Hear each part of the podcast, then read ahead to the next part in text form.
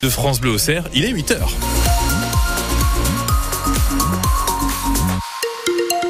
Coup d'œil rapide vers le ciel, ce sera gris encore aujourd'hui avec de la pluie cet après-midi. Et jusqu'à 13 degrés, on fera la météo en entier. Après votre journal évidemment sur France Bleu au Cerf. Et pour commencer ce journal, Delphine Martin, le coup de gueule d'un élu du Sénonais. Oui, coup de colère au sujet de la carte scolaire. L'inspection d'académie a présenté sa copie au syndicat hier soir avec la suppression de 39 classes et l'ouverture de 10 classes. Ça signifie donc que 12 écoles échappent à une fermeture par rapport aux premières prévisions. Soulagement ce matin à Maligny, à Venoy, à Malais-le-Grand ou encore à Noyères, des communes dans lesquelles on s'était pas mal mobilisé.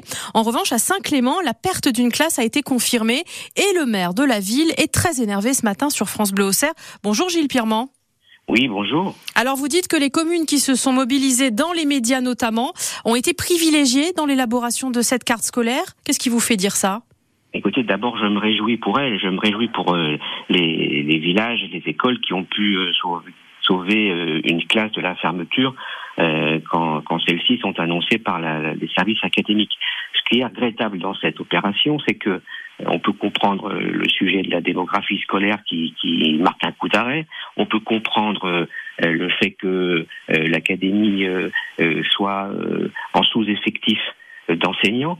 en revanche, on peut difficilement comprendre la manière dont le sujet est administré.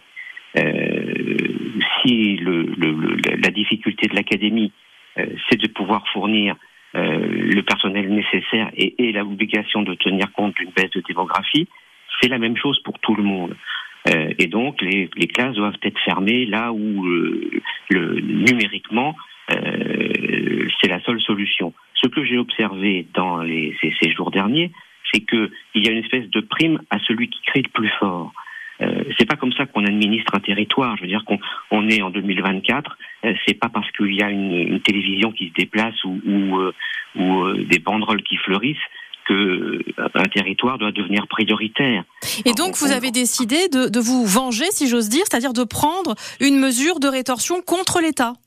Mais le, le, mot, euh, le mot vengeance est certainement disproportionné. En revanche, euh, je, je fais, j'utilise les mêmes arguments, c'est-à-dire euh, puisque c'est le bruit qui fonctionne euh, et que c'est le bruit qui est entendu, eh bien moi je fais aussi euh, une sorte de bruit en disant, bah, puisque l'État ne tient pas compte des efforts que ma collectivité fait depuis des années, des efforts franchement exceptionnel pour la qualité de la vie scolaire, pour le développement des équipements, pour la, la vie autour de l'école, pour le confort dans les écoles, la sécurité dans les écoles. Oui, donc vous euh, ressentez ça comme une injustice, c'est ce que vous essayez de nous dire. Absolument. À, mm, mm. à, titre d'exemple, et, et, pour être pour un seul exemple, euh, la ville de, Saint-Clément, depuis dix ans, fait des efforts exceptionnels pour la création de logements. On sait, on sait combien de maires parfois font le gros dos pour pas construire de logements nouveaux. Nous, nous ne sommes pas tenus par les obligations de construire puisque c'est un, une toute petite ville. Mmh. Euh, et vous le faites quand même, et, vous le faites quand même, et vous trouvez ça injuste. Pardonnez-moi, je vous coupe, euh, Gilles Pirement, mais je, je comprends bien. Euh, je pense qu'on a tous bien compris votre état d'esprit ce matin.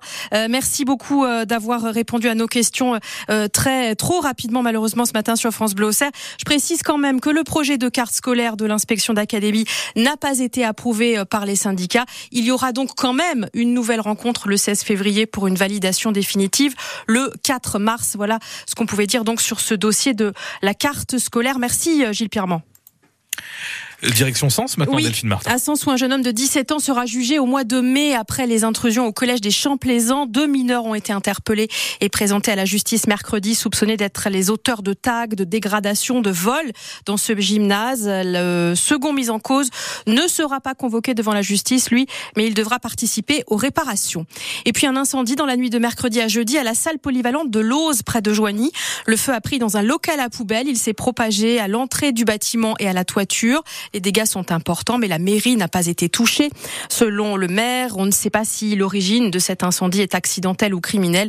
En tout cas, aucune piste n'est écartée. 8h04 sur France Bleu Auxerre.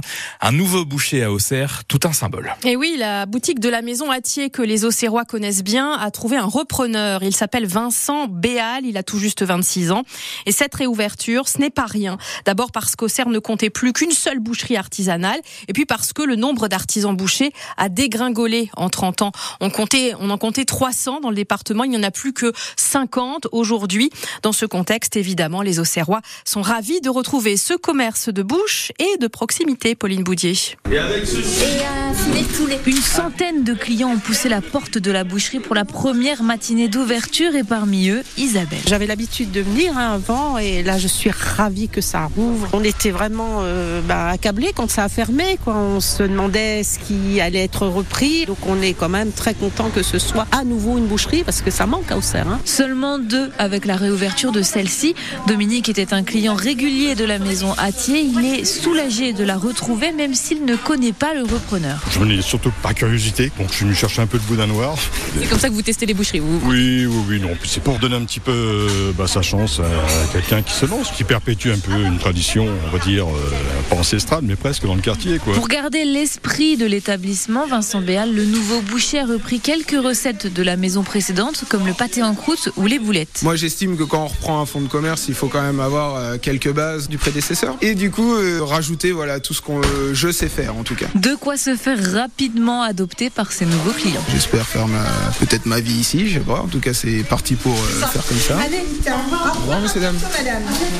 Le reportage de Pauline Boudier, donc chez ce nouveau boucher installé au centre-ville d'Auxerre, l'artisanat et en particulier ce qu'on appelle les métiers de bouche.